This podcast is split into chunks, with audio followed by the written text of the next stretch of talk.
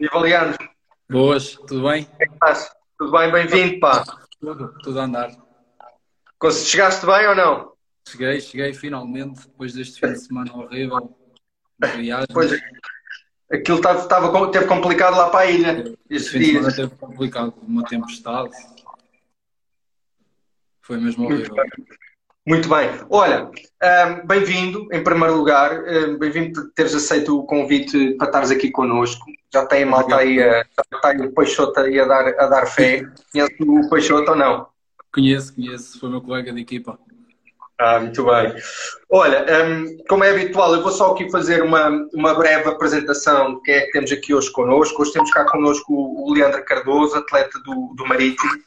Tu és da casta de 99, da bela geração de 99, muito talento.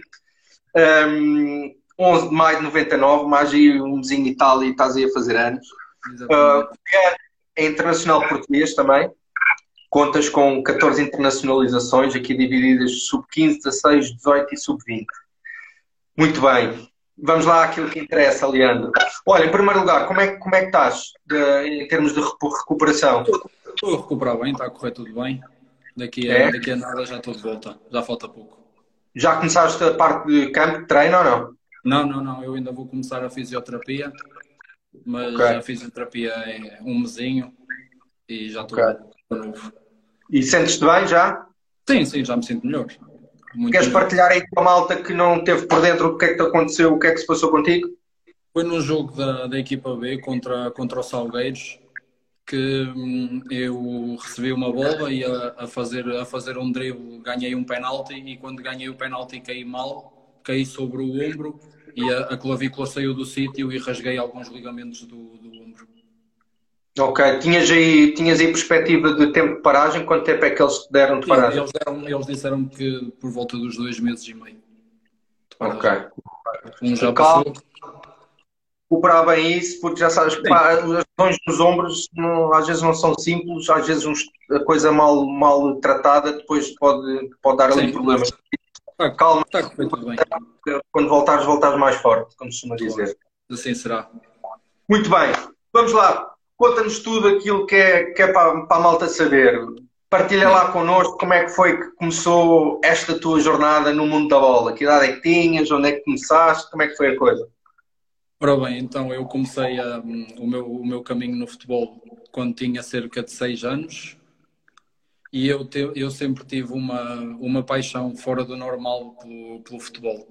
Os meus pais viam isso, a minha avó vi- via isso, toda a gente que, que me conhecia quando eu era mais novo via que eu tinha uma, eu tinha uma paixão muito anormal pelo futebol. E sempre foi desde pequenino, pá, sempre o meu, o meu brinquedo favorito sempre foi a bola. O que eu sempre quis fazer era, era jogar a bola, mas só que no início os meus pais não achavam muita, muita piada, porque achavam que eu era demasiado novo para, para, estar, para estar a entrar no futebol.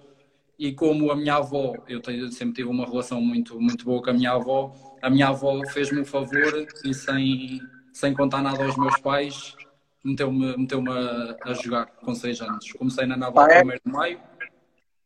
Diga, diga. Foi a etapa que a tua avó te meteu? Foi. Foi. Por incrível que pareça, foi. E eu comecei com 6 anos na Naval 1 de Maio, que é o clube da minha terra, da Figueira da Foz, do sítio onde eu cresci. Comecei na Naval, opa, e desde miúdo que a minha avó e os meus pais, quando descobriram que eu já estava no futebol, viram que eu tinha, eu tinha um bichinho, um bichinho um bocadinho fora do normal e segui o meu caminho. Também há quem diga que sempre tive um- uns dotes um bocadinho bons, por isso foi o caminho que eu decidi seguir. Muito bem. Então, ou seja, começas na Naval, 1 de maio, hum, e depois acabaste por fazer o teu percurso, pá, que já é um percurso longo, com, com- já passaste por vários clubes. Conta-nos como é que depois foi essa evolução, Naval e depois a seguir. Ora bem, eu estive na Naval dos 6 até aos 9, se não estou em erro, e no, e no meu último ano na Naval, quando tinha 9 anos, eu fiz opa, uma época fora do normal que despertou o interesse de, dos, prontos, dos chamados grandes em Portugal. Numa época eu fiz 175 golos e despertou. Era bater a morte quase. Despertou É? o interesse. Foi, foi. despertou o interesse na altura do Sporting e do Benfica. Opa, fui fazer treinos de captação ao Sporting, fui fazer treinos de captação ao Benfica, mas pronto, o Sporting chegou-se à frente primeiro, tomou a iniciativa, quiseram que eu fosse para lá, fui para lá, depois fui para o Sporting então com, com 9 anos, tive no Sporting 3, tive no Sporting 3 anos e depois pá, as coisas se calhar não correram tão bem como eu queria. Uhum. E tive, rumei à Naval outra vez. Voltei mais de um ano à Naval. Muito bem. E no período que estiveste no Sporting, tu, tu estiveste lá como residente na, na, na academia cheguei, ou não? Cheguei a estar, cheguei a estar, sim. Ok, muito bem. Depois regressas a, a casa, por assim dizer.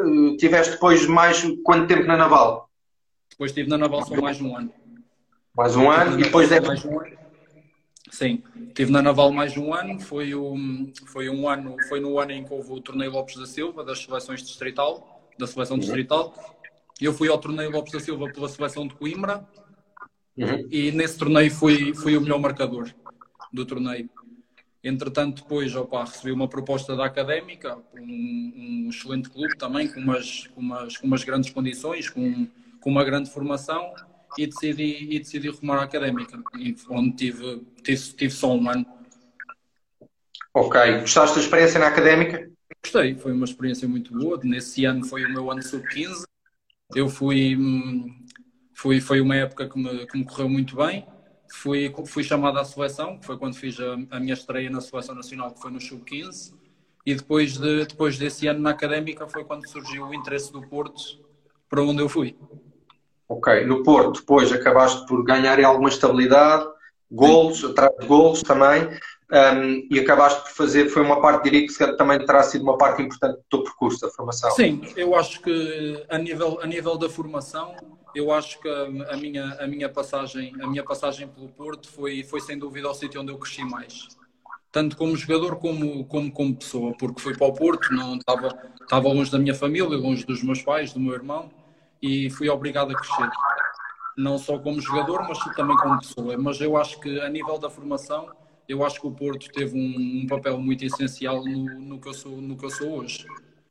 Ok, tu, ou seja, tu quando estiveste no Porto também eh, acabaste por ficar, ficar lá? Sim, sim, eu fiquei lá. Na altura fiquei, fiquei a viver com a minha tia e com o meu primo, que viviam okay. lá. Muito bem, como é que como é, como é, como é que foi essas, ou seja, tu tiveste mais do que uma vez hum, lá, a experiência de, de, de, estar longe da família, não é? Ao fim e ao cabo, no, no caso do Porto, acabaste estar com, com familiares, segundo aquilo que disseste, com a tua tia, sim, não é? Sim, sim. Um, nunca, nunca é igual. Uh, achas que isso acaba também por, um, muitas das vezes, os, os, jovens, quando têm que sair para longe da família, uh, essa experiência acaba também por depois, quase que obrigatoriamente, dar outra maturidade ao atleta e ficar preparado para depois uh, ser mais resiliente, ter mais eh, força de vontade, espírito de sacrifício? Acreditas nisso? Acredito, porque é assim, nunca é fácil para, nunca é fácil para um jogador de futebol, e não, não só para um jogador de futebol, mas para qualquer ser humano, eu acho que não, nunca é fácil estar longe da família e nunca é fácil estar impedido de, de, visitar a família ou de estar com a família quando nós queremos.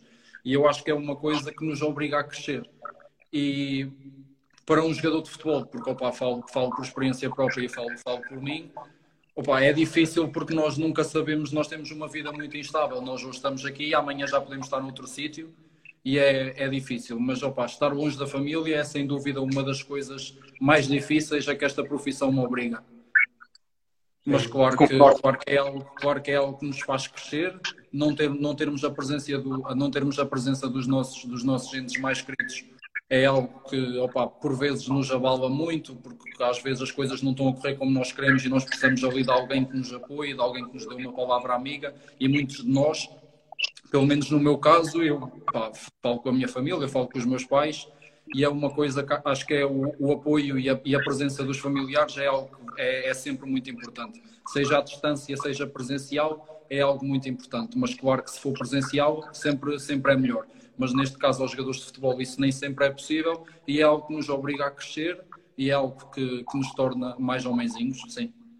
É verdade, sim. É verdade e é importante fazer referência a isso porque ah, vocês obrigam-vos a crescerem muito jovens, hum, ou seja, vocês saltam de graus, sobre de graus do que é um, uma pessoa, diríamos, normal ou um comum um jovem comum, não é? Que pá, faz o percurso da escola e depois que pá, alguns vão para a universidade e depois mais tarde é que entram no mercado de trabalho e acabam por ganhar a maturidade mais tarde. E um atleta de futebol, eh, como nós já tivemos a oportunidade de falar aqui com outros colegas teus, acaba por ganhar essa maturidade muito mais rapidamente. Claro. Uh, e que muitas das vezes as pessoas pensam que a vida do futebolista é um mar de rosas. Que é? Fácil, claro. E que dizem, ah, aqueles gajos ganham muito dinheiro, eles só têm a correr e não sei o que, não sei o que mais. Pois, e a malta eu, eu, cada vez, eu cada vez mais acho que hoje em dia só, só quem está por dentro do futebol e só quem vive disto e só quem, quem está mesmo por dentro do que é ser um jogador de futebol é que tem noção do que, daquilo que nós passamos daquilo, daquilo que nós temos que abdicar todos os dias em prol, em prol do, do nosso objetivo e da nossa profissão. Todos, opa, todas as festas a que nós não vamos, todas as vezes que nós queremos estar com os nossos amigos e não podemos porque temos treino ao jogo no dia a seguir, opa, o facto de estar longe da família, que é algo opa, não tem preço. É, eu cada vez mais acho que hoje em dia só quem está por dentro do mundo do futebol e quem está por dentro desta profissão é que tem noção daquilo que nós passamos e daquilo que, e daquilo que nós abdicamos para, para podermos ser o que nós somos. E eu acho que se as pessoas vivessem uma semana do que é estar na nossa pele e estar, estar dentro dos nossos sapatos, as pessoas iam começar a, a, a, perceber e penso que muita gente ia mudar a opinião em relação aos jogadores de futebol. Olha, muito obrigado pela tua partilha, eh, porque é muito importante ouvir isso da vossa boca, vocês que são os atletas. Eh, normalmente fala-se muitas coisas do futebol, fala-se muito dos árbitros, fala-se muito do penalti que não foi assinalado e dessas tretas todas, que é mesmo assim. Um, e eu acho que o, futebol é importante é falar-se também sobre isto. Por isso é que nós criámos também esta página para vos dar voz a vocês e vocês terem a oportunidade de partilhar efetivamente aquilo que sentem, as experiências que vivenciam no mundo do futebol, as dificuldades que passam também. Há muita malta que passa dificuldade Uh, epá, e que as pessoas só se habituam a ver as pessoas, os jogadores no, na televisão, não é? Ou aquelas que têm a oportunidade eu de ir ao estádio. Eu acho que as pessoas se esquecem muito que os jogadores de futebol também são seres humanos. E eu acho que, eu acho que as pessoas hoje em dia se esquecem muito que atrás da televisão, atrás do nosso equipamento, atrás do número que nós temos às costas, existe um ser humano. E existem pessoas que, existem jogadores que na televisão, opa, têm jogo e até estão a sorrir e estão todos sorridentes porque tiveram um jogo e o jogo até correu bem e na televisão têm uma imagem dessa pessoa, mas não sabem como é que a pessoa se sente ao chegar a casa e ter a casa vazia, sem ter os pais, sem ter os amigos, sem ter a família. E eu acho que as pessoas se esquecem muito um bocadinho dessa parte do jogador de futebol. Eu acho que as pessoas se esquecem que nós pá, por trás do nosso equipamento, nós somos um ser humano pá, como os outros. Nós sentimos saudades, nós sentimos tristeza. Muitas das vezes as coisas até estão a correr bem no clube e até estão a correr bem nos jogos, mas opa, aquele, aquela falta da, do, do, do, meio familiar é algo que nos abala muito e nós até podemos estar, até podemos estar na nossa melhor forma que não há nada que, que pague o facto de nós não termos as pessoas que mais gostamos perto. É verdade, é verdade. E, e principalmente nos, nos, momentos menos bons, não é? Ou seja, eh, epá, quando as coisas correm bem e nós estamos cheios de moral, nós, neste, eu às vezes falo como se ainda jogasse a bola, já não jogo a bola há muitos anos, bem, infelizmente. Um, mas, mas vocês, quando estão em momentos em que estão moralizados, estão com confiança, essa, essas situações eh, que, que passam despercebidas um, ao, ao comum adepto isso, isso passa-se bem. Agora, nos momentos em que, olha, como é o caso, em que tu tá, estás a passar pela recuperação de uma lesão, pá, que é tramado, os momentos das lesões é um momento em que, eu diria que se calhar, não sei se concordas ou não, mas eu diria que é um momento, se calhar, ainda, ainda pior do que não jogar por opção do treinador, é se calhar não, não poderes porque estás lesionado. É verdade. E, opa, e hoje em dia, tendo em conta a minha, a minha curta carreira, eu passei por algo que, muito sinceramente, nunca, nunca desejo a ninguém, porque foi sem dúvida a pior fase da minha vida. E hoje em dia, opa, não há nada que, não há nada que pague os, os meses que eu passei, devido, porque eu não sei se sabe, mas eu já tive uma, uma ruptura de ligamentos no joelho, uhum. em que tive 10 meses, tive 10 meses parado. Opa, e isso é, Lá está, é, na minha opinião, é outra das coisas que as pessoas se esquecem. As pessoas não sabem o sofrimento e a dor que é para um jogador estar sujeito a este tipo de lesões e, e ter que ficar de fora ou ter que ficar incapacitado de fazer o que mais gosta por causa dessas lesões.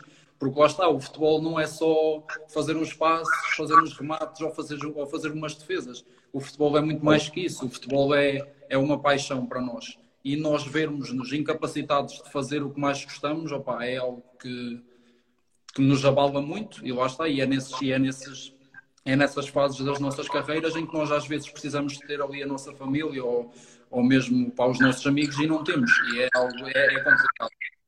É verdade. Olha, e como é que te sentes dessa, dessa lesão do, dos ligamentos? Eu, eu, eu pergunto-te isto porque eu passei por uma, por uma ruptura do LCA também e tive uma intervenção cirúrgica quando jogava. Epá, e foi, tive, tive quase um ano. Eu tive duas seguidas, foi duas operações seguidas ao mesmo joelho e tive um ano e meio parado e, e, e revejo-me claramente naquilo que tu estás a dizer e que é, e é uma lesão tramada. Como é que tu te sentes hoje em dia do joelho? Hoje em dia, hoje em dia sinto-me bem. Opa. Eu fui operado no no Noronha, no, no Dr. Carlos Noronha, que é um dos melhores nesta área, e graças a Deus nunca tive problemas, nunca, nunca mais voltei a ter problemas joelho. no, quando voltei da lesão, opa, foi, um bocadinho, foi um bocadinho difícil voltar a adaptar-me, porque é assim, quem passa por uma lesão dessas, e conheço muita gente que já, que já passou por uma lesão dessas, infelizmente, é, é a mesma coisa que viver. Opa, no meu caso foram 10 meses, eu vivi 10 meses numa incerteza.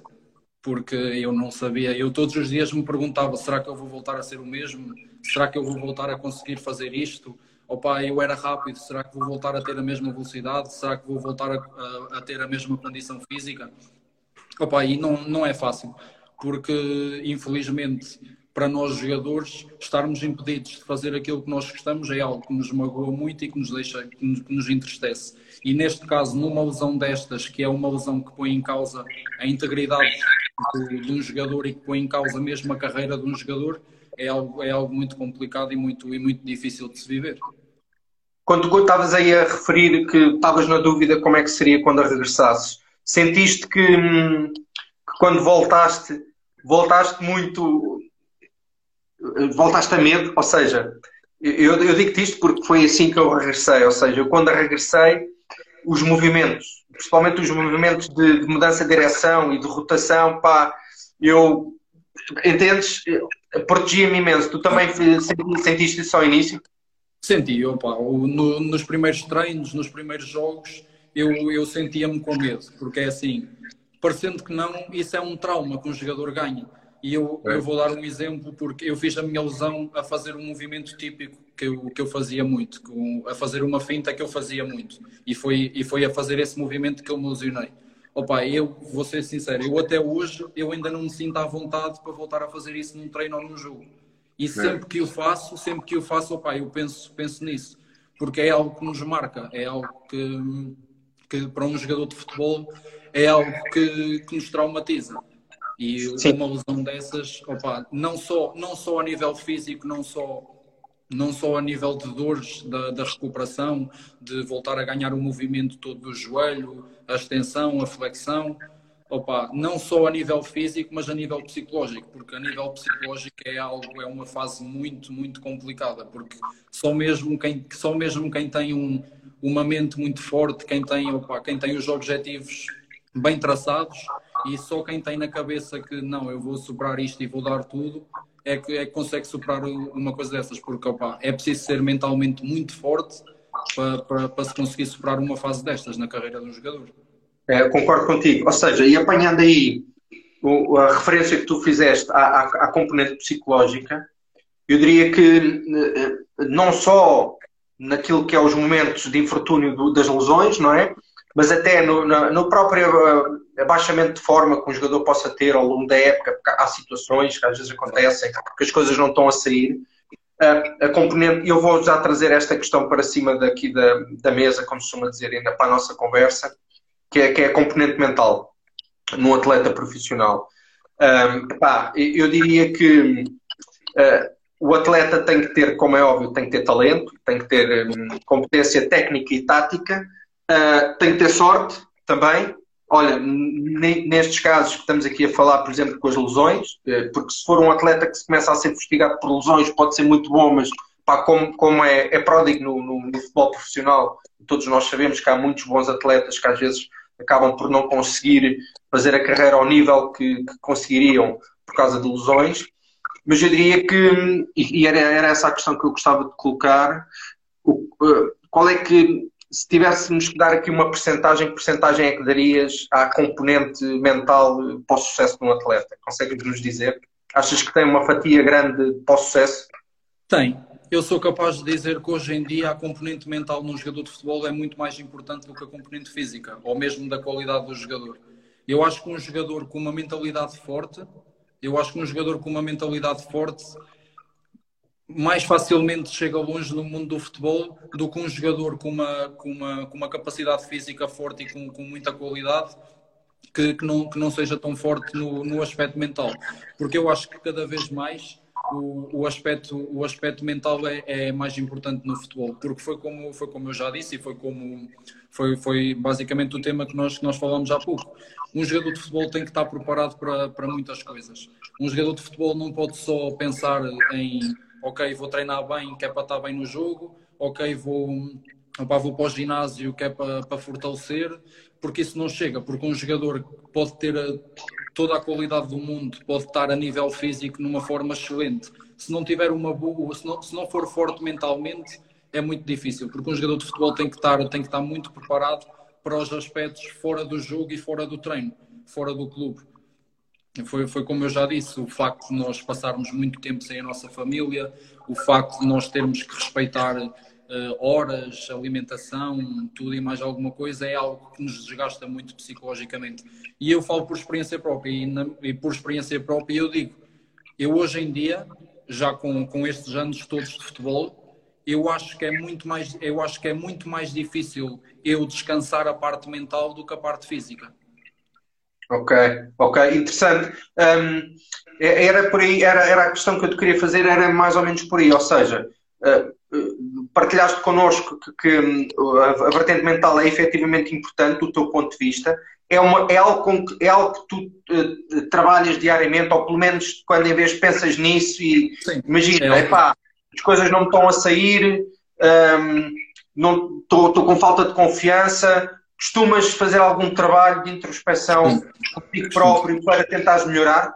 Sim, eu tenho uma, eu tenho uma mental coaching Okay, uma, okay. uma psicóloga que me, que me, ajuda, uma psicóloga específica para, que, que, trabalha com jogadores de alta competição, que, que, me ajuda bastante nesse aspecto e que já, já foi muito fundamental em fases da minha carreira.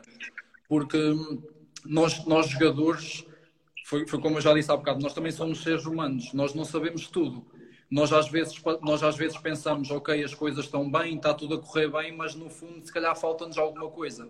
E num jogador de futebol nunca é demais num jogador de futebol, opa, todas as armas que nós, que nós, que nós podemos usar a nosso favor são todas bem-vindas, porque lá está, um jogador de futebol não tem que ser só bom uh, com os pés, um jogador de futebol não tem, que, não tem que ter só uma boa capacidade física, um jogador de futebol tem que ter uma grande capacidade mental. E eu acho que a nível de, pelo menos nesse aspecto, é, o mental coaching é, é algo que, que me ajuda bastante. Porque eu acho que, que nós chegamos a um patamar no futebol em que há jogadores diferenciados, há jogadores que trabalham mais, há jogadores que usam outras coisas que se calhar outros não usam. E neste caso eu acho que o mental coaching é uma coisa que ajuda bastante, não só a mim, mas também a outros colegas que, que também, que também fazem o mesmo trabalho. E opa, eu acho que é, é o facto de, de nós trabalharmos a mente para estarmos preparados para, para as adversidades que nós encontramos. Porque muitas das vezes um jogador de futebol se calhar tem uma lesão um bocadinho mais grave e já começa a pensar será que isto vai correr bem, será que não vai correr? E o mental coaching é algo que nos, que nos deixa a mente preparada para, para superar essas, essas adversidades. Porque se nós não tivermos, se nós não tivermos na nossa cabeça que nós vamos superar isto ou que, que isto vai correr bem, eu acho que a, a positividade e, é, e é, é uma das coisas que eu mais aprendi com o mental coaching é nós atraímos sempre, nós atraímos sempre aquilo, aquilo, aquilo que nós opa, aquilo, aquilo em que nós pensamos. Porque, por exemplo, se calhar se tu, vou falar no meu caso, sou um jogador do Marítimo, se calhar se eu pensar ou se eu agir como se já fosse um jogador do Barcelona ou do Real Madrid, eu estou a, eu estou a atrair isso para mim. Estás a projetar isso, não é? Vou projetar isso na minha cabeça para talvez, não sei se vai acontecer ou não, esperemos que sim. No, para, o dia, para quando esse dia chegar, eu vou estar preparado para isso. Exatamente. Eu, eu também eu acredito nisso e também já, já fiz algum trabalho na área do desenvolvimento pessoal e de, e de, e de leitura, também gosto de ler sobre isso, uh, e efetivamente é uma das coisas que, que partilham nesse, nesse, nesses segmentos, nesses registros, é, é, é, precisamente isso, ou seja, se projetares algo bom para ti ou, ou seres uma pessoa, em regra geral, mais positiva comparativamente com a negatividade, se calhar estás mais próximo de obter as coisas positivas para ti, para a tua vida e para a tua profissão e para o teu dia a dia, em comparação com o contrário, não é? Se fores uma pessoa que é constantemente negativa, é, é muito provável que, que, acabes por atrair hum, mais vezes, mais vezes essas, essas situações. Pá, muito interessante as tuas partilhas, Leandro. É importantíssimo que, que vocês sintam à vontade para falar sobre estas coisas e ainda bem que estás a fazer porque entendemos que é importante. E, e uh, aproveitando um pouco daquilo que tu estavas a falar, que é uh, um atleta profissional de futebol uh, tem aqui uma situação que, que, não pode fugir a ela, é que a carreira é relativamente curta. Não é? Claro. Ou seja, são, a, a, partir do momento que, que atinge o escalão sénior, diria que pode ser 10, 12, 14, 15 anos, e pá, depois casos excepcionais já um pouco mais, mas anda por aqui, por estas médias. E, e como é tão curtas eh, e com, com, a, com, o nível de informação que hoje em dia está ao alcance de qualquer pessoa, não é? Eh, de informação, pá, do que quer que seja. Um, diria que é muito interessante aquilo que tu disseste, que é uh, tentar aproveitar todas as ferramentas que são possíveis para, potenci para potencializar aquilo que são as características claro. uh, físicas, técnicas, táticas, mentais, uh, nutrição, Uh, tudo, não é? Sono, o sono também é importante, o descanso, não é? O repouso. Um jogador, é... Eu acho que um, um, jogador de futebol chega a uma altura. Opa, eu, eu falo, falo por mim. Eu, se calhar, quando era mais novo, também não ligava nada a estas coisas. Eu, se calhar, quando tinha 14, 15, 16 anos, também as pessoas diziam-me: tem cuidado com a alimentação. E eu, oh, que lá saber disso? Olha, tem cuidado com a sono. E eu dizia: oh, não faz mal mas uh, nós chegamos a uma fase, a uma fase da nossa vida em que nós começamos a perceber que todos os aspectos relacionados com o descanso, alimentação, nutrição, acaba tudo por ser, por ser importante. Porque nós às vezes perguntamos, perguntamos-nos a nós próprios, olha, como é que aquele chegou ali? Como é que aquele está ali e eu estou aqui? É tudo uma questão de mentalidade, é, tu, é tudo uma questão de, é tudo uma questão de, de, de, de o que é que tu vais fazer para conseguir estar também naquele patamar. O que é que estás disposto a fazer, não é? O que é que estás disposto a fazer para chegar lá? Eu levo uma frase, eu levo uma frase, eu levo uma frase muito presente na minha cabeça que me acompanha sempre e que eu constantemente penso nela, que é tu serás amanhã aquilo que estás disposto a fazer hoje. E é verdade. Nós, é temos, verdade. Que estar, nós temos que estar, nós temos que estar sempre dispostos a, a usar tudo o que tínhamos a nosso favor para conseguirmos alcançar outro patamar, para sermos melhor dia após dia, para, para, sermos, para eu ser hoje melhor que ontem, para eu ser amanhã melhor que hoje. E uma coisa que depois é importante é não nos podemos desculpar com os outros também, não é? Claro, claro. Ou seja, eu, ou seja acima, de tudo, acima de tudo, nós temos sempre que ter responsabilidade pelas, pelas nossas ações, pelo que nós fizemos e pelo que não fizemos também. Porque opa, eu falo por experiência própria, já me aconteceu várias vezes. A pior coisa que pode acontecer a um jogador de futebol é sair de um treino ou sair de um jogo e pensar, não, eu podia ter dado mais. É Isso é algo que, porque por muito, por muito que queiramos, nós não podemos voltar atrás e dar aquele bocadinho mais que nós pensamos que não demos. E isso é algo que, opa, eu não, não tento não o fazer. Claro que há jogos que me correm melhor, há jogos que me correm pior, há jogos em que se calhar eu falho um passo ou falho um remate e eu penso, ah, podia ter marcado ou podia ter feito bem o passe. Isso acontece a todos, são erros, somos humanos, vamos errar, eh, todos erramos e todos vamos continuar a errar. Mas eu acho que a nível de, de esforço e dedicação é algo que nunca pode faltar e nunca podemos sair do campo, eh, nunca podemos sair do campo sem pensar, não, eu dei tudo, eu dei tudo. Não, pode não ter corrido como eu, como eu queria, mas dei tudo. É mesmo isso, o espírito é esse e o caminho, o caminho a seguir é esse. Olha, Leandro, diz-me uma coisa, como é que, ou seja, já falámos aqui um pouco de maior parte do teu percurso, uh, Naval, Sporting, Naval, Académica, Porto, Porto tiveste de 3 anos, 4 anos? 2, 2, 2. 2 anos. Dois. Uh, e depois dás o salto, se não me falha a memória, para o Marítimo, certo? Não, depois ainda regressei à académica. Ainda tiveste a académica um ano, não é? Exatamente. Regressei, regressei à académica um ano, fui, voltei para a académica quando era júnior de primeiro ano, voltei para a académica, fiz a primeira metade de, do, do ano no, nos júniores, na, na, primeira divisão nacional. Uhum. Pá, foi uma metade da época que me correu muito bem e subi, a, subi, ao, plantel da, subi ao, ao plantel principal da académica com 17 anos. Na altura o treinador era o Costinha e estreiei-me na, estreiei na segunda liga com 17 anos, ao serviço da académica. Muito bem. E depois, dás o pulo para a ilha. Depois, no ano a seguir, foi quando eu tive a minha lesão. Tive Sim. a minha lesão, tive um ano praticamente afastado. E depois foi quando, quando agarrei o, o desafio do Marítimo, sim. Como é que foi? Essas, como é que está a ser essa experiência? É, foi algo novo também, não é? Foste para uma ilha? É, é, é diferente, é um sítio que eu, é um sítio que eu não estava habituado. Não é uma ilha, pronto, é, é, é, acaba por ser uma realidade um bocadinho diferente daquela que eu, que eu sempre estive habituado. Não vou dizer que foi fácil a adaptação, porque não foi. Nos, nos primeiros meses opa, foi diferente, porque não conhecia ninguém, não conhecia a zona, nunca, já lá tinha estado, mas só em jogos, nunca, nunca lá tinha vivido e, e acaba por ser uma realidade um bocadinho diferente. Mas consegui-me adaptar bem não, não foi fácil, mas adaptei-me bem e acho que e no, no, no, meu primeiro ano do Marítimo, acho que foi um ano que, sem dúvida, um dos anos mais felizes da, da minha carreira até hoje. Muito bem, muito bem. Sim, senhora. Olha, eh, eu se lançasse o desafio, um, epá, tirando, tirando desta fase do Marítimo, porque nós, como tu sabes, somos uma somos uma página que é, é, mais dedicada àquilo que é o percurso do futebol de formação e tu no Marítimo já entraste num patamar sénior. Um, e até para concluir aqui esta, este primeiro capítulo da nossa conversa, uh, se eu tivesse de te convidar ou desafiar a identificares um momento que para ti te marcou mais no teu período de formação, conseguirias identificar qual é que foi? O momento para ti, pá, que foi aquele que te deixou uma marca ou que te deixou memória?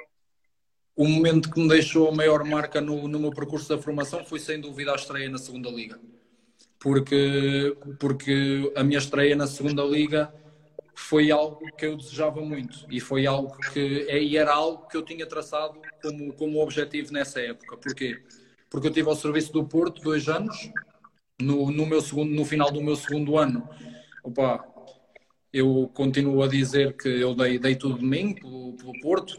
Eu acho que fiz duas épocas, duas épocas boas. Não por vontade minha uh, vim, vim, vim embora. E, tinha, e já era o meu segundo, já era a minha, a minha segunda caída na realidade. Porque a primeira vez foi quando eu saí do Sporting, também não foi por vontade minha e não foi fácil. E então, uhum. quando saí do Porto, ainda mais difícil foi. Porque, sinceramente, opa, eu pensei que que fosse ali que o, que o futebol fosse acabar para mim, que se calhar, se calhar eu não era tão bom como pensava, se calhar opa, eu não tinha a qualidade que, que eu pensava ter. Mas opa, decidi não, decidi não, desistir, não desistir, decidi seguir, decidi, decidi seguir o, o, o meu caminho, uh, regressei à académica e, e foi o, o, verdadeiro significado de dar dois passos atrás para dar um à frente, de, de, dar um passo atrás para dar dois à frente. Porque fui para a académica Estreiei-me na segunda liga, foi sem dúvida um momento muito feliz por, por saber aquilo que eu tinha passado por cá antes de me estrear na segunda liga. No dia que eu me estreiei na segunda liga, eu pensei, há quatro meses atrás, eu estava a chorar baba e reino porque tinha recebido um e-mail do Porto a dizer que, que, já não contavam mais comigo. E sabendo tudo o que eu passei, opa, entrar em campo com, com 17 anos numa segunda liga, com, com um estádio cheio, foi. Eras um menino. Claro, foi algo, foi algo que me marcou muito. Muito bom, bela, bela partida, um belo, um belo momento, claramente, daquilo que foi o teu percurso na formação. Olha, virando aqui ligeiramente, aquilo outras, outras pessoas que também fazem parte uh, muito importante daquilo que é o vosso processo. Epá, é sem dúvida os treinadores, né? os treinadores que acabam de vos acompanhar no vosso processo e que vos dão muitas vezes na tola quando são mais miúdos e que, que às vezes a malta tem a ideia que, que é melhor do que aquilo que efetivamente é eh, e os treinadores às vezes puxam e dizem não, tens de fazer assim, tens de fazer assado, tens de estar mais focado, tens que trabalhar mais ou trabalhar menos, whatever. Um, tu acreditas Recordas-te do teu período de formação algum momento de algum treinador, treinador em especial que tenha chamado a atenção para algum pormenor ou que tenha tido uma conversa contigo? Que existem, muitas das vezes existem conversas, às vezes privadas, entre treinadores e atletas que acabam por fazer a diferença. Recordas-te de alguma história? Há pai alguma história? Opa, eu acho que a nível de treinadores, eu acho que sempre fui, sempre fui um sortudo. Eu acho que todos os treinadores que eu tive até hoje sempre me ajudaram bastante, mas opa, se eu tivesse que escolher um que se destacou ou um que me ajudou opa, um bocadinho mais, eu, eu acho que, não sei se, já que estamos a falar de formação, eu não sei se conta, mas foi, foi o Costinha, que era o treinador da equipa principal da Académica quando eu fui, quando eu subi à equipa principal. O Costinha foi um treinador que com que, opa, por quem eu guardo um carinho muito especial, porque ele ajudou-me muito, ele teve imensas conversas à parte comigo, ele teve imensas conversas no gabinete dele comigo para me ajudar a melhorar, para, para me dizer o que é que eu estava a fazer menos bem para, para melhorar. E eu acho que no, nos três ou quatro meses que eu tive na equipa principal da académica com ele, eu cresci muito. Muito, porque ele sempre, desde o meu primeiro treino, ele sempre esteve disposto a ajudar-me e tornou-me sem dúvida um jogador muito melhor não só, okay. não só a nível de, não só a nível de, de, personalidade, mas como, como a nível tático dentro de campo. Ok. A nível tático, então se calhar convidava-te se puderes fazer. Em, em que aspecto é que achas que ele te acabou por ajudar mais nessa altura? Eu acho que a nível tático ele ajudou-me muito na, no, nos movimentos de ruptura porque eu era eu era eu, eu sempre tive essa característica eu nunca fui um ponta de lança fixo nunca fui um ponta de lança da área. Eu sou um ponta de lança que gosto gosto de ir buscar a bola gosto de ter a bola no pé gosto de fazer movimentos nas costas da defesa para à procura do espaço. E eu na altura lembro-me perfeitamente que eu eu estava muitas vezes fora de jogo. Eu gostava muito de fazer esses movimentos de ruptura mas muitas das vezes eu apanhava-me fora de jogo e eu acho que eu trabalhei, eu trabalhei tanto com ele nível, nesse aspecto e ele ajudou-me tanto nesse aspecto e deu-me tantas dicas nesse aspecto que hoje em dia é uma coisa que eu quase já não faço. Ou às vezes acontece, mas raramente. E nesse aspecto ele ajudou-me muito. Ok, muita experiência, não é? A voz Sim. da experiência a falar e basta às vezes ali dar meia dúzia de dicas e posicionamentos no campo, não é? Que ajudou. Eu acho que e, e, uh, eu melhorei nisso, não foi só, não, eu acho que não foi só a nível de treino. Eu acho que as palestras que eu tinha com ele, as reuniões que eu tinha com ele no gabinete para ele me ajudar a melhorar esse aspecto, opa, eu acho que só isso bastou. Eu acho que não foi preciso muito treino de campo. Eu acho que o facto de eu ouvir uma pessoa como o Costinha, que foi um grande jogador, e uhum. as dicas que ele me deu, só, só o facto de ele falar comigo uh, pessoalmente e, e à parte me ajudou bastante nesse aspecto. Muito bem, top. Olha, e, e, outras pessoas? Outras, outras pessoas que fizessem parte da estrutura dos clubes? Lembras-te de alguém especial do, dos sítios onde passaste ou não? Há sempre umas personagens, às vezes nos clubes, mas personagens no, bom sentido, como é óbvio, não é? Pá, malta, malta bem disposta ou malta. Mas que... Tá, posso incluir jogadores? Uh, pá, incluir jogadores, jogadores, sim, já lá vamos, depois também temos aqui a oportunidade de fazer aqui a brincadeira de jogadores, que ainda para mais estão para aí uns já mandar umas blocos já vamos falar sobre A nível de treinadores, o, o Bino, do Porto, também foi um treinador que me ajudou muito, também foi um treinador que, lá está como eu disse, eu acho que no Porto foi, foi a fase onde eu cresci mais como jogador e no meu segundo ano, que foi treinado pelo Bini sub-17, ele foi uma peça fundamental também para esse crescimento. Ele também era um treinador que gostava de dar dicas, que ele não se importava de passar mais meia hora ou 45 minutos com, com os jogadores, para que os jogadores melhorassem, melhorassem em aspectos que não eram tão bons. E eu acho que o Bini também, também me ajudou muito no, no meu crescimento. Muito bem. Então, e os jogadores? Ias falar dos jogadores? Lembras-te de alguém? Já que estava a falar em, em, assim, momentos engraçados, opa, jogadores com quem eu partilhei balneário que pá, eram umas peças naquele balneário, sem dúvida, vou dizer o Fábio Vieira, o do Porto, o Fábio então. Vieira, o Paulo Estrela. Sim. Opa, e, Opa, eu acho que é no Porto, quando nós estávamos no Porto, eu acho que nós tínhamos ali um grupo que éramos todos da mesma escola, que aquilo era só uma cacada, que na altura era eu, o Daló, o Leite e o, e o, e o Félix. Aquilo. Ah, muito bem, muito bem. Era, era o gangue, por assim dizer. É. bem, muito bem. Bela, belas partilhas estás aqui a ter, Leandro. Olha, vamos então agora aqui a outra, outra rubrica que é competições. Epá, nós, por norma, gostamos mais de falar convosco daquilo que são as competições intercalares. Pá, o quadro competitivo em Portugal é aquilo que nós sabemos, é o, é, é o campeonato nacional, os campeonatos distritais, e nós acabamos por gostar de falar convosco daquilo que são experiências fora desse quadro competitivo. É para torneios eh, que vocês tenham jogado, que, tenham, que, pá, que vocês recordem especialmente. Tens, tens alguma competição, algum torneio já mencionaste aqui o torneio Lopes da Silva, que acredito que tenha sido importante porque sim, até acaba o marcador. Foi, foi um dos torneios especiais para ti? Foi esse? Foi, o Lopes da Silva, eu acho que o Lopes da Silva se calhar foi o torneio mais importante para mim. Porque, opa, no Lopes da Silva estavam os melhores dos melhores. Tudo o que eram os melhores jogadores de Portugal na altura estavam lá. Independentemente da seleção, estavam lá. E ser destacado no meio de tantos jogadores com tanta qualidade, seleções incríveis como era a do Lisboa e do Porto, com, com jogadores incríveis, como na altura tínhamos opa, o Jota, que foi o melhor jogador, o, o, João Félix na seleção do Porto, o Rafael Leão na de Lisboa. Eram seleções incríveis, onde, um torneio onde estavam jogadores incríveis com muita qualidade eu acho que ser, ser coroado como, como, o melhor, como melhor marcador do torneio no meio daqueles craques todos, acho que foi algo que me marcou e acho que foi, que foi, foi isso que fez do, do torneio Lopes da Silva, se calhar um dos torneios mais importantes da minha formação. Muito bem. Se, tu, se, tu, se eu te convidasse a, a que tu partilhasses connosco, na tua opinião, do teu ponto de vista, quem é que tu indicas que são os maiores talentos da tua geração? Sem contar contigo, hein? agora. Eu penso que os maiores talentos da minha geração hoje em dia é o João Félix, sem sombra de dúvida. O, o Daló, Trincão. Opa, eu admiro muito o, o Quina como, como jogador. O Domingos Quina? O Domingos Quina. O Diogo Costa, um guarda-redes incrível, sem dúvida um, o, o guarda-redes com mais qualidade com quem eu já partilhei um, balneário.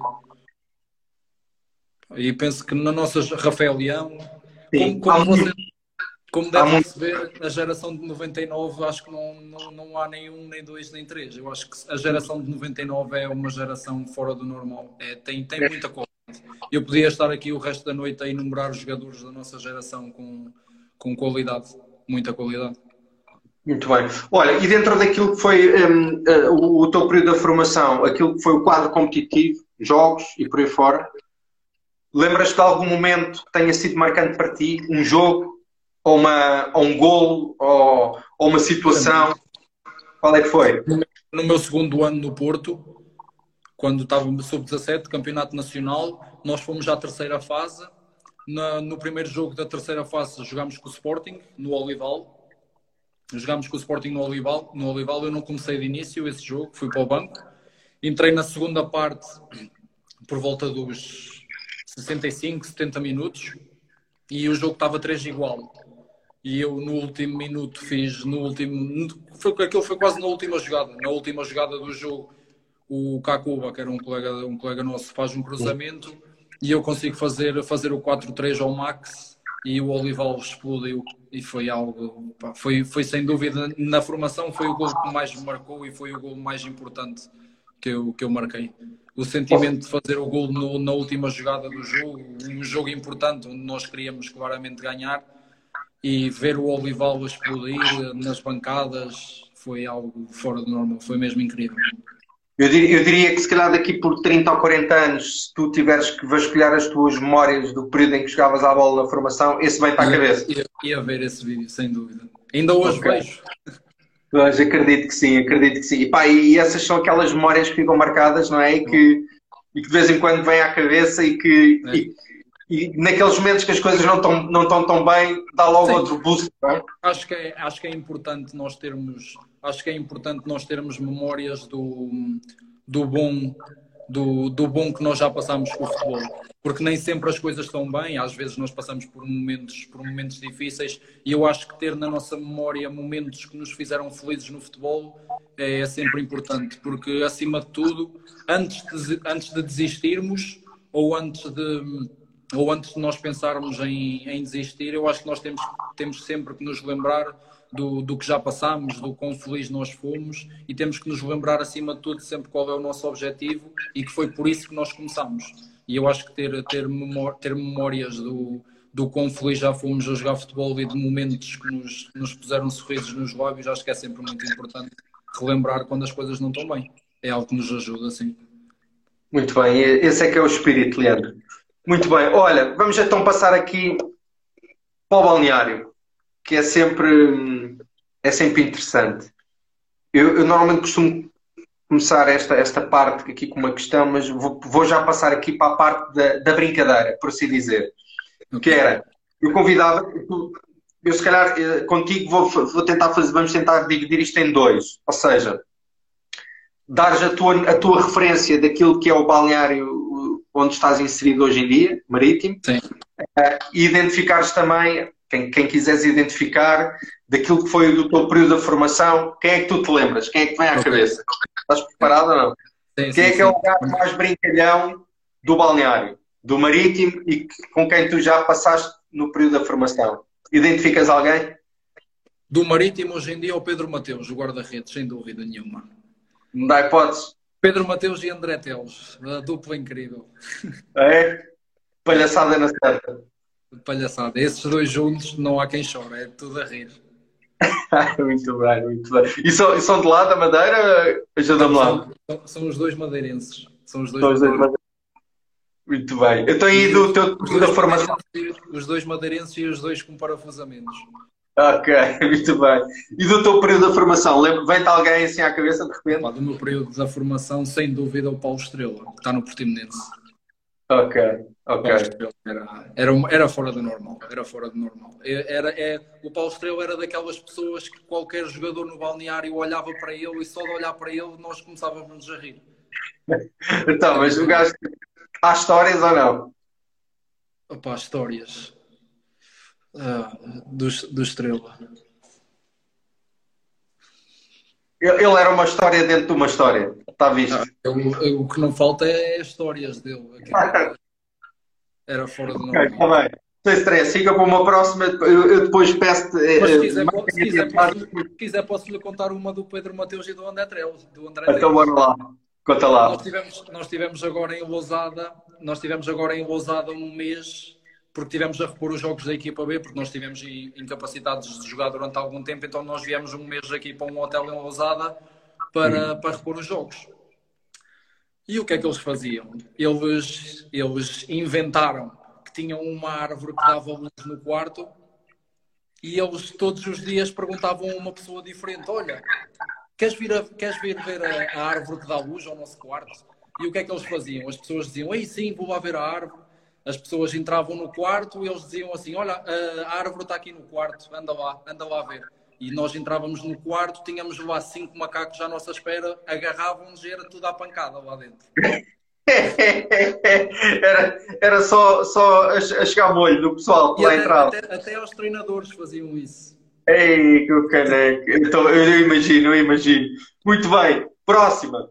O mais rápido, todos. O mais rápido? O gajo mais rápido. Daló. Quem? Daló. O Daló? Sim. Ok. Um cavalo e, autêntico. E mais? E hoje em dia? Hoje em dia, no balneário. Opa, no, no, no nosso balneário sou eu. És tu mais rápido? Muito bem, muito Acho bem. Sim. Ok. Epá, normalmente essas coisas nós sabemos quem é, quem é, quem é, que é o mais rápido. Não é preciso. Se, tá, se tu, tu disseste isso, eu acredito, claramente. O mais forte fisicamente. O Jefferson. Hoje em dia é o Jefferson.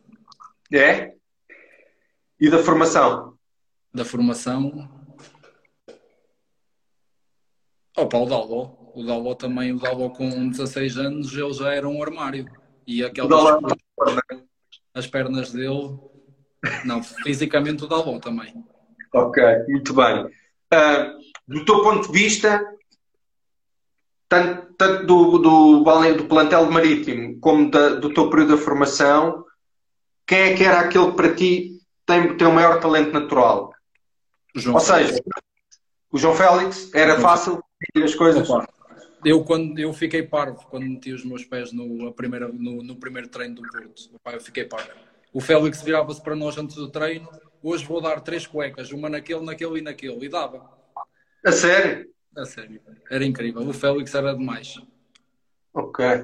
Há malta, há malta que não, não tem tanto essa ideia e que, pronto, ele hoje em dia, eu, eu, a minha opinião é que acho que ele tem um grande talento, acho que ele ali não consegue expor o futebol todo dele, mas também acho que. Teve, ele sempre teve, uma, ele sempre teve uma, uma, qualidade, uma qualidade técnica de pés incrível. Mas o Félix trabalhou muito para ser o que, o que é hoje. Porque eu lembro-me do Félix quando ele jogava comigo no Porto e lembro-me do salto que ele deu em um ano quando, quando foi para o Benfica. E aquilo foi muito trabalho. O Félix era um miúdo franzinho, pequenino, baixinho, que não aguentava um choque. Ele foi, ele teve um ano no Benfica e evoluiu bastante em, em aspectos que ele não era tão bom. Ok, muito bem. E do, do teu plantel do Marítimo, há assim algum que salta à vista, alguém que tenha uma relação fácil com a bola ou que as coisas lhe saiam com facilidade? O Miguel, o Miguel Souza. É? Marcou aquele gol agora que rodou o mundo todo. Ok, ok. Muito bem, muito bem. Então, e agora? Melhor, os melhores dançarinos?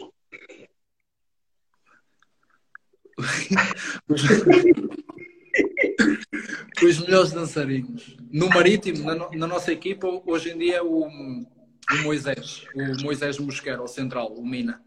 Ok, mas, mas é mesmo dançarino ou tem mania que é, é dançarino? É, é mesmo dançarino, esse dança mesmo. ok, na, ok. Na formação, opa, dançarino.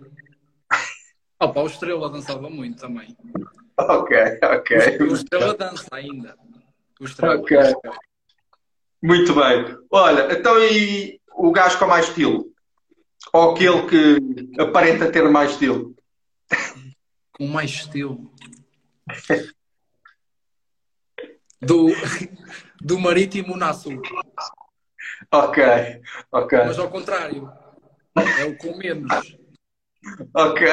Não, mas agora a falar a sério. Com, o com mais estilo do, do plantel do Marítimo. Com mais estilo. Opa, para não dizer eu, para não dizer eu, vou dizer opa, se calhar o, o, o Miguel. Ok. O Miguel Gosto, gosto do estilo dele. E o, e o okay. Teles, o Teles, o Teles também se veste bem. Ok, também, dá, também lhe dá bem. Eu tenho do período da formação, lembras-te de algum? Aí, da formação. da formação.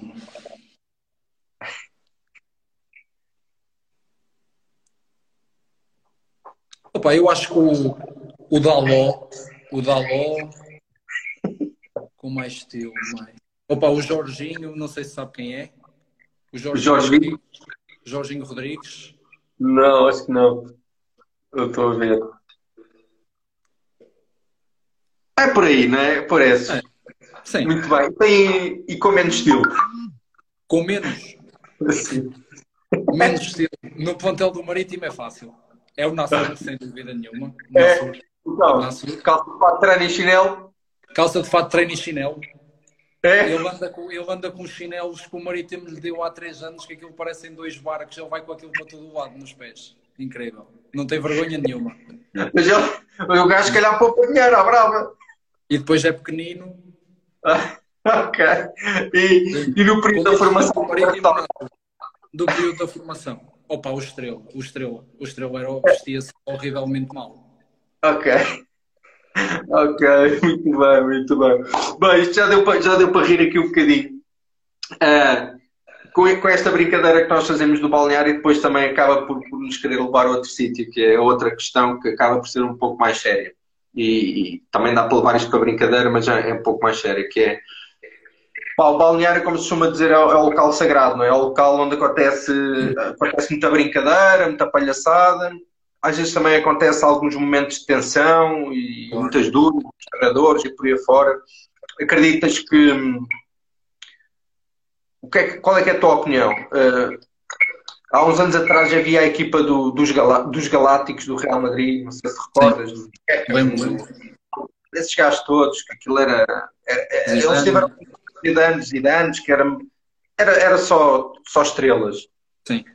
Acreditas que eles tinham que ter um bom balneário ao mesmo tempo? Eu acho que, eu acho que para, para o sucesso de uma equipa, eu acho que ter um bom balneário e ter uma boa ligação entre, entre todos os membros do balneário, eu acho que é, uma, é, é algo fundamental. Porque nós, nós opa, no fim de tudo, nós estamos a todos a lutar pelo mesmo.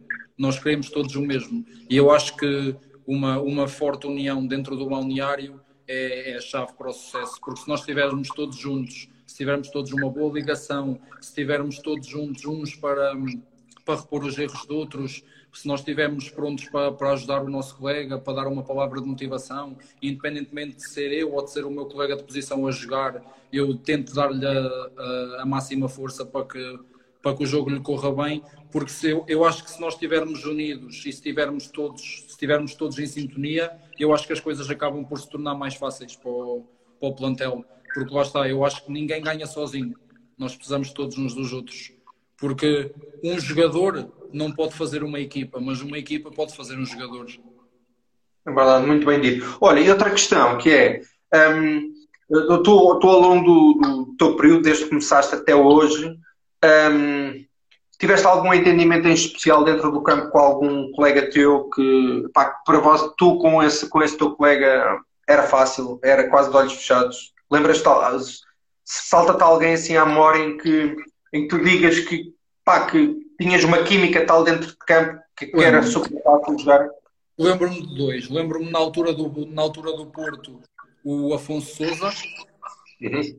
Opa, era, um, era um jogador com quem eu, eu gostava muito de jogar porque ele era um 10 muito criativo e ele, ele arranjava sempre espaço para me pôr as bolas. E como eu já disse, eu sou um jogador que gosto muito de fazer movimentos de ruptura e eu acho que o, o Souza foi, foi um dos jogadores que mais potencializou, mais potencializou essa, essa minha boa capacidade. Ele, ele, ele, ele arranjava sempre, sempre forma de se desenvencilhar dos médios e de meter uma boa bola entre os defesas para, para eu finalizar. Aqui no Marítimo tive um jogador que também potencializou essa minha característica, que foi o Pelágio. Eu e o Pelágio também nos conhecemos, o Pelágio também me conhece bem e o Pelágio também sabe que eu sou um jogador que gosto de fazer esse tipo de movimentos, então sempre, sempre que jogo com ele, como eu já sei que ele me conhece e eu sei que ele, ele tem muita qualidade a meter essas bolas, eu já sei que estou sempre mais perto de fazer gol ao fazer esses movimentos, porque sei que se a bola sair dos pés dele, a bola vai cair lá para eu finalizar.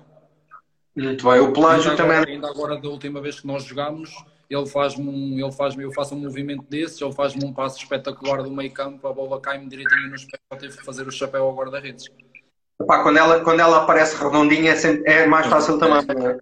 claramente. Exato. Muito bem. Os pés Olha, Pelágio, ela sai sempre redondinha. Muito bem. O Pelágio fica aí na lista para, para cá vir, porque ele, está, ele teve pai já a mandar umas bocas, há se é. calhar a ver ele, está, ele, cá ele está, esse, esse está sempre aí.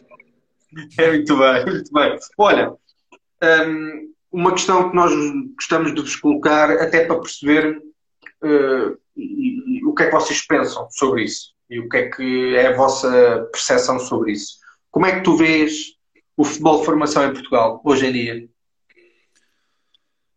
Hoje em dia, eu acho que o futebol de formação está num nível que nunca esteve porque eu acho que hoje em dia, cada vez mais, nós vemos jovens a serem potencializados para a Primeira Liga. Hoje em dia, mais do que nunca, eu acho que consigo identificar em cada equipa da Primeira Liga pelo menos um jovem que, que joga e que é opção. Tanto que hoje em dia nós vemos, tanto a nível de Sporting, Benfica, Porto, a quantidade de jovens que estão, que estão a ser lançados. E eu acho que Portugal, a nível, de, a nível da formação, está a fazer um excelente trabalho não só nos três grandes, porque hoje em dia nós vemos muitos jovens, muitos jovens serem lançados na Primeira Liga de vários clubes. Por isso eu acho que, a nível geral, eu acho que a formação em Portugal está a ter um desenvolvimento muito grande. Muito bem.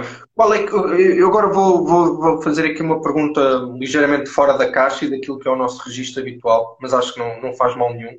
E acho que é importante nós, enquanto vocês, enquanto atletas, darem também a vossa opinião sobre isso e nós, enquanto apaixonados pelo futebol, acredito que também é, uma, é, é interessante falarmos sobre isso, que é o seguinte.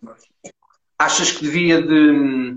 Pá, aqui em Portugal, o, o, os grandes, os denominados grandes, clubes grandes, acabam por ter acesso à maior parte dos, dos jogadores que vão despontando, não é? Só que depois acabamos por ter miúdos que despontam mais cedo do que outros, claro. uh, outros despontam mais tarde. O, o, que é certo é que eu, a sensação que eu tenho é que o, isto está, está mal dividido, entendes? Ou seja, era, era importante talvez, e já começam, a, já começam a aparecer cada vez mais equipas, ok? Já temos se calhar um, um, um Sporting Clube Braga muito mais forte que qualquer há uns anos atrás. o, o, Vitó o, o Vitória é a mesma coisa, Sim. Vitória de Guimarães. Uh, o Setúbal também foi sempre, também teve sempre boas equipas, mas infelizmente aconteceu o que aconteceu ano passado, o Bolonenses. Ou seja, já há muitas equipas boas. Uh, Sim. Diz, diz. Eu acho que não tem tanto a ver com, com, com os clubes grandes terem acesso ao, aos jogadores, entre aspas, que vão despontando mais cedo. Eu acho que é um problema mesmo da, da, da geração. Eu acho que hoje em dia se nós perguntarmos a, um, a qualquer criança o que é que quer ser, quer ser um jogador de futebol e quer jogar onde, eu acho que muito facilmente qualquer criança diz Sporting, Benfica ou Porto. E eu acho que o facto dessas crianças quererem tanto jogar num Sporting, Benfica ou Porto, que acaba por acontecer, porque eu acho que já é por, lá está, também, também por mérito do, do, dos clubes, porque tanto o Benfica, o Sporting e o Porto, tá, todos têm uma, todos têm uma, uma excelente formação, todos, todos põem à, à, disposição dos todos põem à disposição dos atletas condições excelentes, tanto de treino como, como, como condições pessoais, põem, põem excelentes condições à, à disposição dos atletas. Mas eu acho que hoje em dia já se vê muita qualidade não só a nível dos três grandes, mas também a, nível de outros clubes, como, como você disse, o Braga, o Guimarães. Eu acho que, que e a, a nível de, de, outros clubes começa a haver, começa a haver eh, muitos talentos a, a despontar noutros clubes. Tanto que hoje em dia, eu, eu acho que hoje em dia, a nível da formação, já não é como se calhar era no meu tempo se calhar no meu tempo sub-15, sub-17, eu acho que era, opa, é, nós já sabíamos que era lutar ali Sporting Benfica ao Porto, campeão nacional, Sporting Benfica ao Porto, sempre. Eu acho que hoje em dia já há assim uma luta um bocadinho, um bocadinho diferente, como podemos ainda agora assistir na Liga Revelação, Benfica e Sporting ambos ficaram de fora da fase final. É verdade, sim, sim. E não foi, e não foi, e não foi por falta de qualidade da, da, da equipa deles. Foi, por, foi por, pela qualidade que havia também noutras equipas. E eu acho que hoje em dia, ainda mais com a, com a criação da Liga Revelação, eu acho que hoje em dia temos muito, muitos, muitos talentos a despontar no futebol português e no futebol formação em, em todos os clubes de Portugal. Sim, eu concordo, concordo perfeitamente contigo relativamente à, à forma como abordaste o tema. E eu perguntava precisamente para provocar, para provocar este debate, porque, até pegando, por exemplo, no teu exemplo, eu quando referia que uh, os grandes acabam por um, absorver uh, de uma forma mais generalizada o talento que vai aparecendo, mas muitas das vezes eles acabam por ter, como se chama dizer, os, excedentes, ou seja, acabam por ter muita qualidade e que os miúdos às vezes acabam por não ter oportunidade, só podem jogar 11, não é? Claro. E pode estar a cortar um bocado as pernas a esses miúdos. Era um bocado por aí que eu queria ir, que é, e tu também sentiste isso. Sim, Quando tu ficar no Porto, não é? Sim. Mas se calhar acabou por ser o melhor para ti, nesse momento. Claro. E eu acho que eu acho que isso, o que aconteceu comigo, eu acho que era capaz de acontecer com muitos jogadores da, dos, dos, três grandes, porque eles acabam por ter tanta opção de escolha, acabam por, acabam por ter tantos jogadores com tanta qualidade que os jogadores acabam por não sair dali. Por exemplo, eu tenho eu tenho casos de colegas meus que, que jogavam na equipa B do Porto que mal saíram do Porto despontaram logo na Primeira Liga e hoje em dia são craques da Primeira Liga. Por exemplo, temos o exemplo do Afonso Souza. O Afonso uhum. Souza sempre foi um jogador com, com uma qualidade fora do normal. Uhum. E ele, opa, eu sempre achei que ele estava a ser um bocadinho mal aproveitado. Nada contra os métodos ou os, os filtros que o, que, que, o Porto, que o Porto procurava nos jogadores para, para serem lançados Claro que não, mas o Afonso Souza sempre foi um jogador com uma qualidade fora do normal. E hoje vemos que ele, ele, ele saiu do Futebol Clube do Porto foi, foi para o Belenenses e hoje todos vemos os jogos e uh, os jogos fantásticos que ele, que ele faz na Primeira Liga e sem dúvida que, que, ainda, ainda tem muito para crescer, ainda vai crescer e sem dúvida que ele vai chegar a outro patamar ainda, ainda melhor. Mas o que aconteceu com o Afonso, eu acho que era capaz de acontecer com muitos jogadores, porque foi como, foi como você disse. Nos três grandes nós acabamos por ter tanta escolha e jogadores com tanta qualidade que, que os jogadores acabam por não sair tanto dali. Sim, sim, eu concordo plenamente e acredito plenamente também que um, não é obrigatório teres que passar pelo Benfica, pelo Porto ou pelo Sporting para chegares a uma primeira liga. E cada, eu, eu diria que cada vez mais torna-se mais fácil, até pelo aumento de competitividade que está a haver, como, como tu referiste, e como eu também mencionei, que estão a aparecer muito mais equipas a fazer frente e, e, a apostar na formação, a investir na formação, efetivamente, porque a formação, as pessoas podem pensar que não, mas para tu apostares na formação tens que investir dinheiro também, não é? Porque a partir do momento em que tu tens um Braga que faz um complexo desportivo como fez, não é? Epá, é, se calhar é mais fácil de captar jogadores também, não é? Um, e por aí fora. E, e, então eu acredito que claramente um, os jovens jogadores não têm que se preocupar por não chegar aos denominados grandes, porque se forem resilientes, se forem trabalhadores, espírito de sacrifício e tiverem qualidade, como é óbvio, podem até ter a possibilidade de chegar lá mais rápido. Claro. Assim. Eu, acho, eu acho que hoje em dia todas as equipas eu acho que hoje em dia todas as equipas são capazes de dar aos jogadores da formação as condições necessárias para, para chegarem ao topo.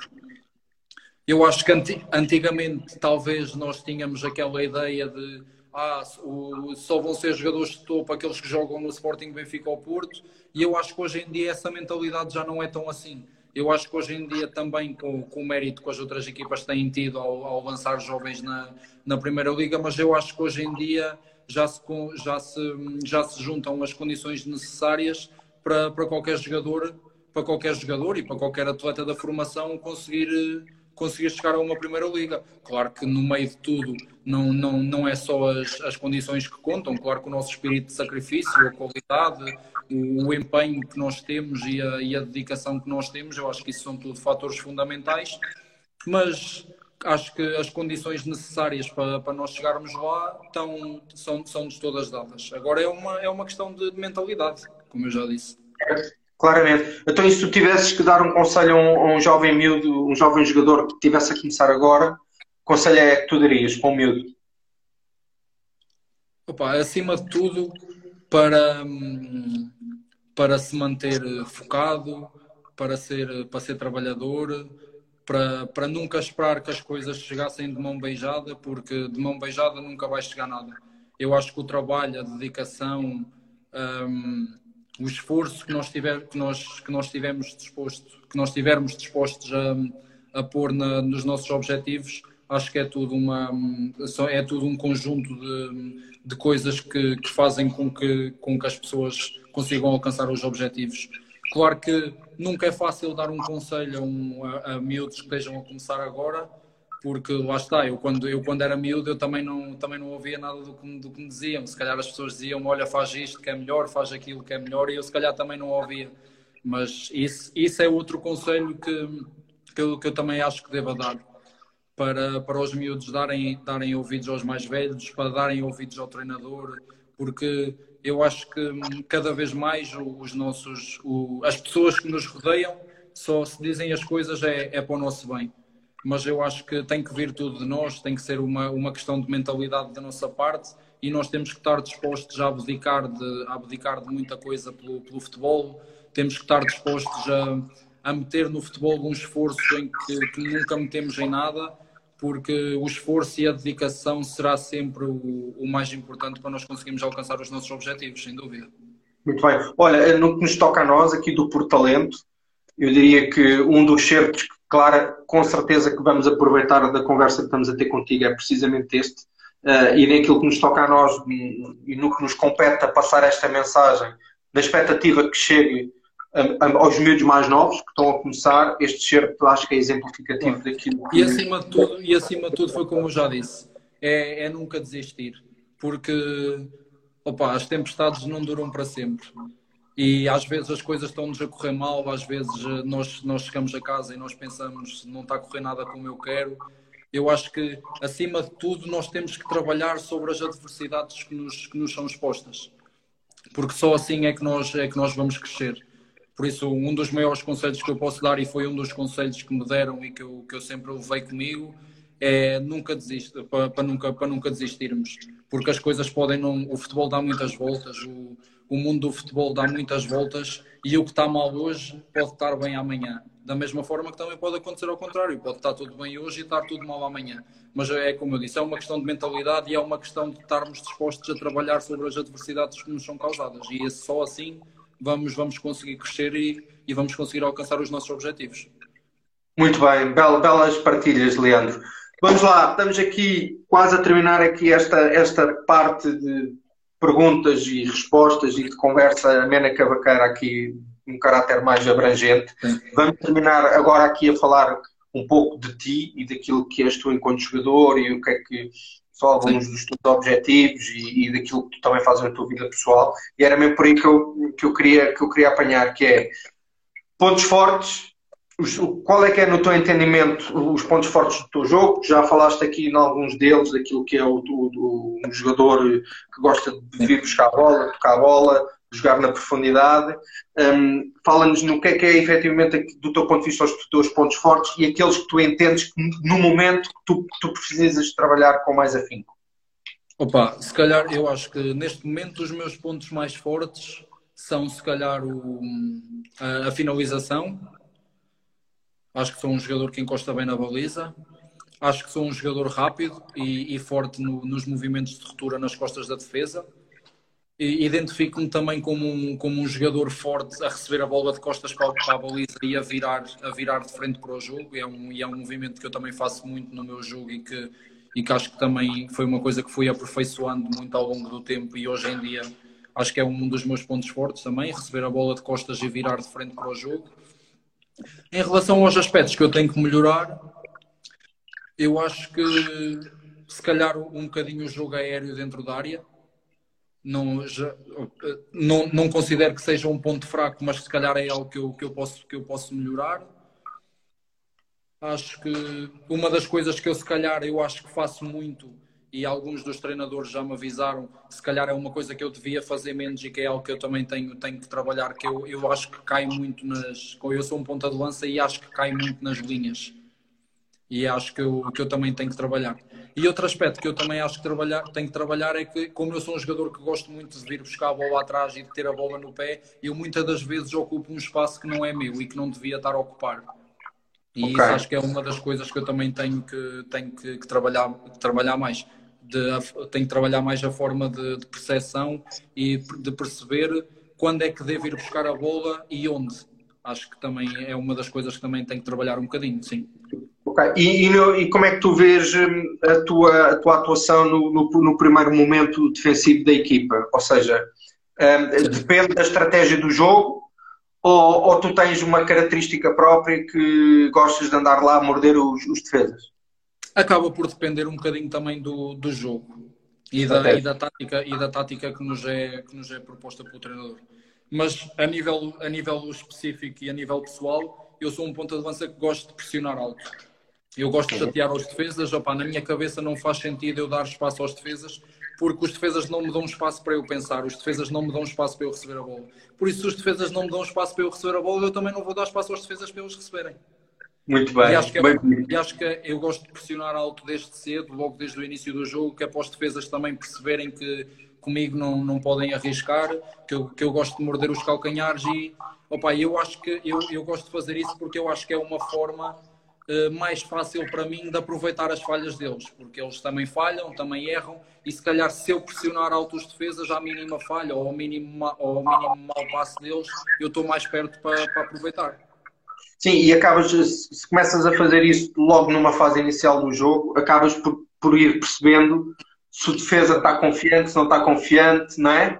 Claro, se, dá para, se vais cair segunda claro. e terceira vez em cima dele, se calhar vai, vai errar em casos, em, casos em, que, em que tu não conheças os adversários, e no meu caso, em, em, jogos em que eu não conheço os centrais que estou a atacar, também é uma forma de eu perceber quais os pontos fortes e quais os pontos fracos deles, porque eu posso ter um, se calhar um central do lado esquerdo que sai muito bem a jogar e se calhar o outro se calhar já não é um ponto tão forte dele, então eu se calhar fecho mais o, o central do lado direito e deixo a bola cair do lado esquerdo para pressionar, porque se calhar tenho mais chances de, de, de recuperar a bola. É tudo um conjunto de situações e de, e de aspectos que me fazem que me fazem ter noção de que de que pressionar alto acho que é uma mais-valia para o meu jogo e para o jogo da equipa também.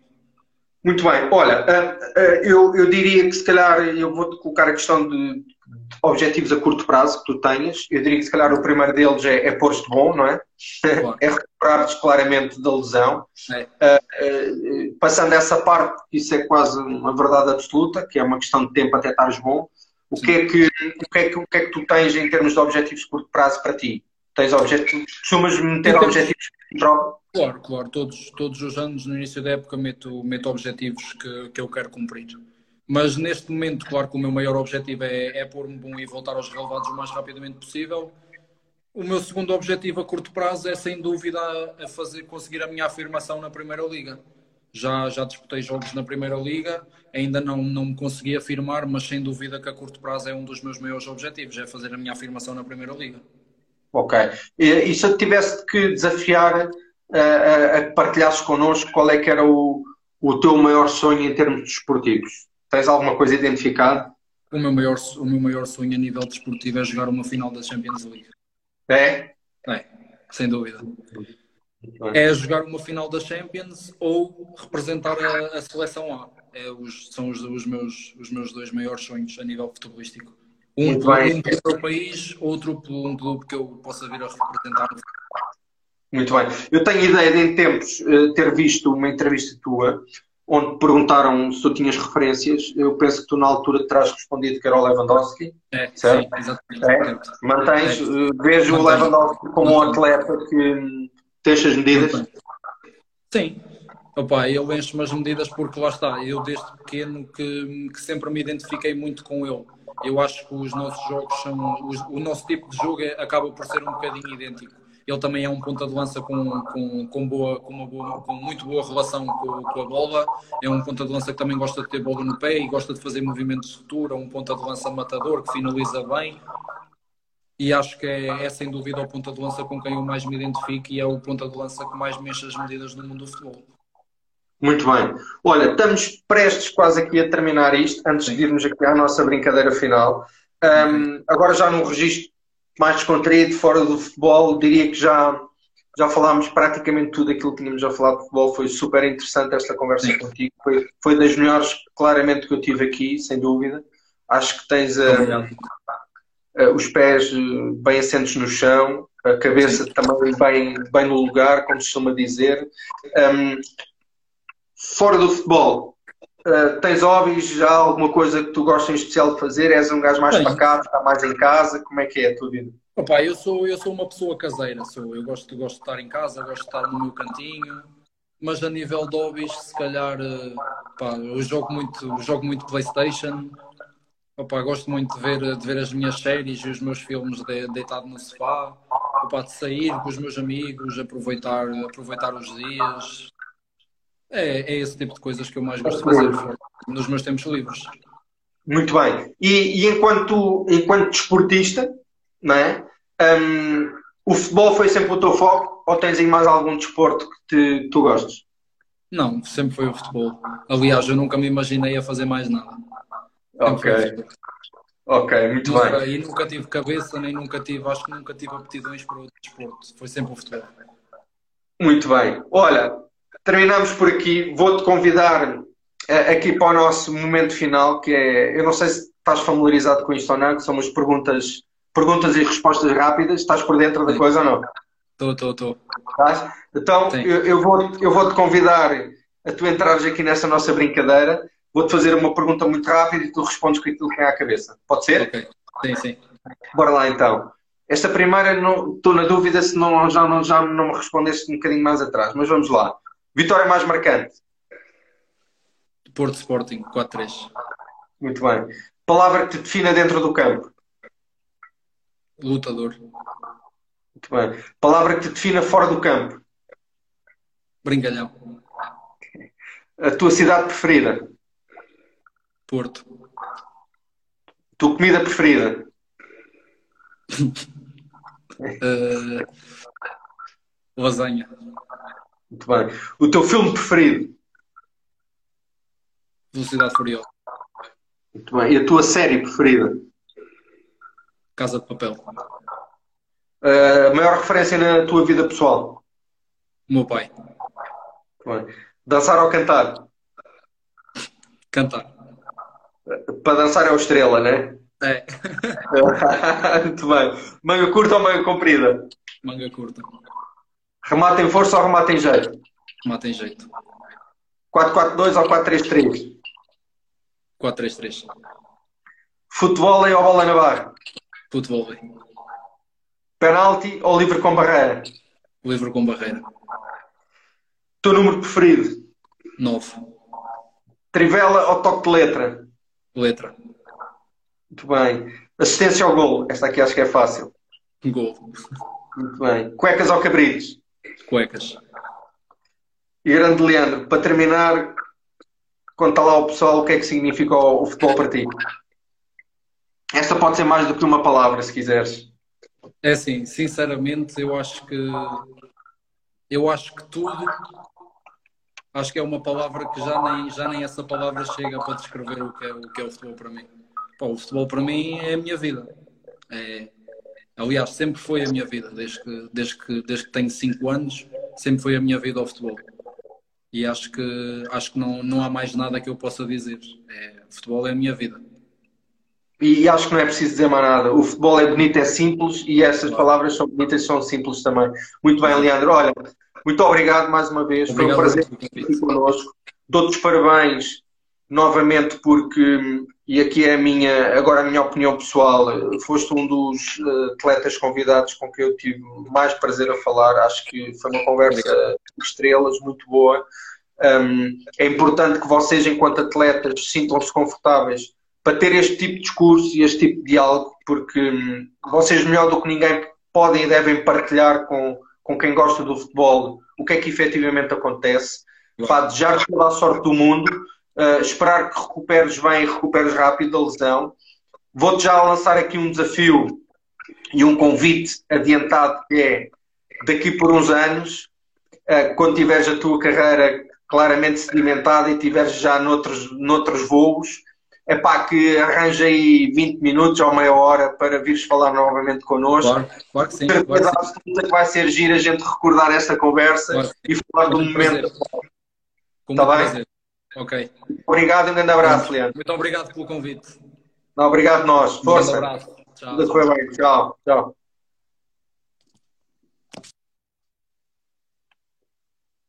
Bem, pessoal, um, bela conversa com, com, o Leandro Cardoso. Um, ficamos uh, a aguardar-vos agora aqui para os próximos uh, por talento. Temos aí já definida uma conversa para o próximo domingo.